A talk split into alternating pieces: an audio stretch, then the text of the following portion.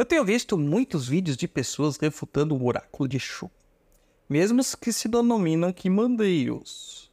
Mas será? Por que, que um quimbandeiro iria falar mal sobre um oráculo de Exu? Você está ouvindo. Pense, se macumba. macumba.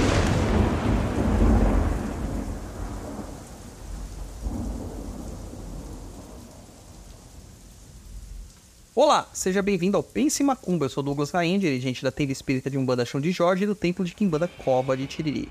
Este programa foi pensado no meio de estradas, no campus de Ogum, enquanto eu estava dirigindo, percebendo que hoje quase ninguém tem tempo em ler textos. Então decidi trazer para cá alguns assuntos já tratados por escrito ou novidades como essa lá do nosso blog perdido.co. Se você quiser conhecer mais sobre o nosso trabalho, siga em www.perdido.co ou no instagram.com.br douglasrainho7. Além disso, temos o TikTok e o Instagram do Papo da Encruz, o melhor e maior podcast de macumbaria do mundo e do plano espiritual também. Neste programa vamos falar sobre o porquê das pessoas terem tanto medo do oráculo. Vamos lá?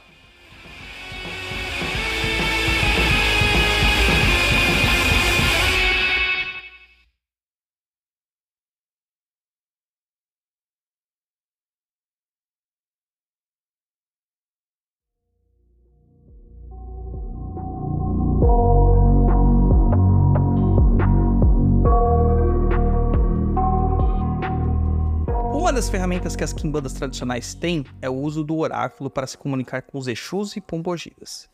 O que precisamos entender é que a quimbanda, apesar de fazer uso do transe mediúnico, não tem nesta mediunidade o seu foco principal. Desta forma, a maior parte do trabalho e da comunicação que se faz com os Exus é por meio dos oráculos de quimbanda. Os adeptos possuem um oráculo chamado Jerim, ou quatro cores de Exu, que ele usa para se comunicar com seu Exu ou Pombogira tutelar porém não é o indicado para a prática e o contato de comunicações com o intuito de prestar serviços para terceiro.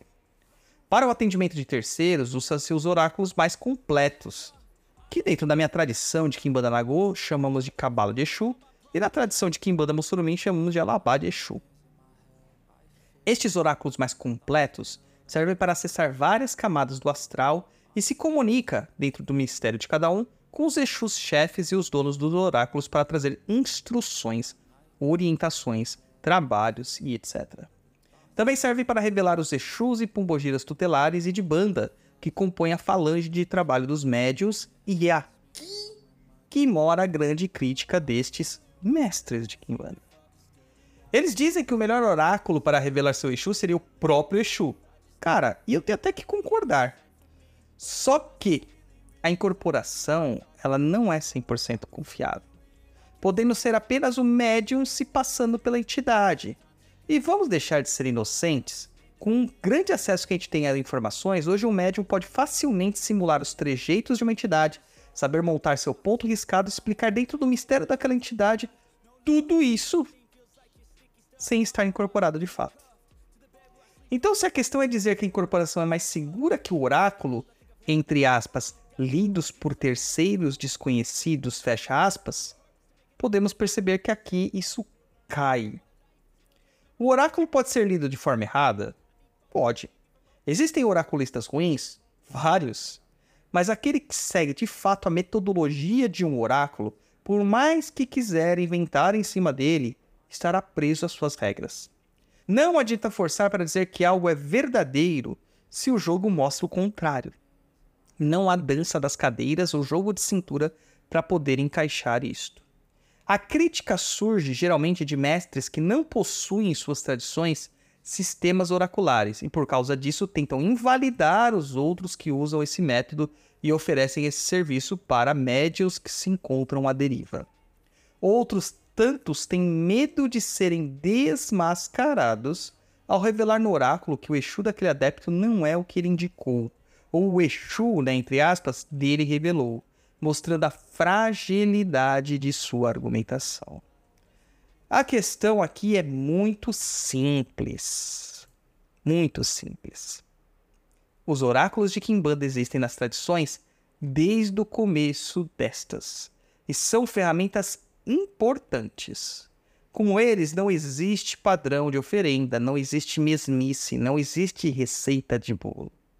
O oráculo se torna soberano dentro da prática espiritual e dá muita força e confiança a quem faz uso dele e quem ouve seus aconselhamentos.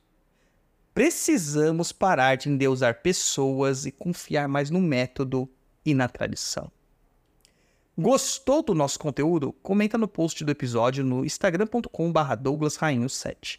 Nos siga também no Spotify, dando 5 estrelas da avaliação e marcando o sininho para receber nossas notificações. Para você que gosta dos meus pensamentos, me siga no tiktok.com.br tatazilauapanzo, onde eu falo sobre espiritualidade quimbanda. Se quiser jogar comigo um Oráculo de Exu, entre em www.oraculodexu.com.br. Aproveita também e confere todos os nossos cursos em www.perdidead.com. Saravá e Mukuyo no Zambi.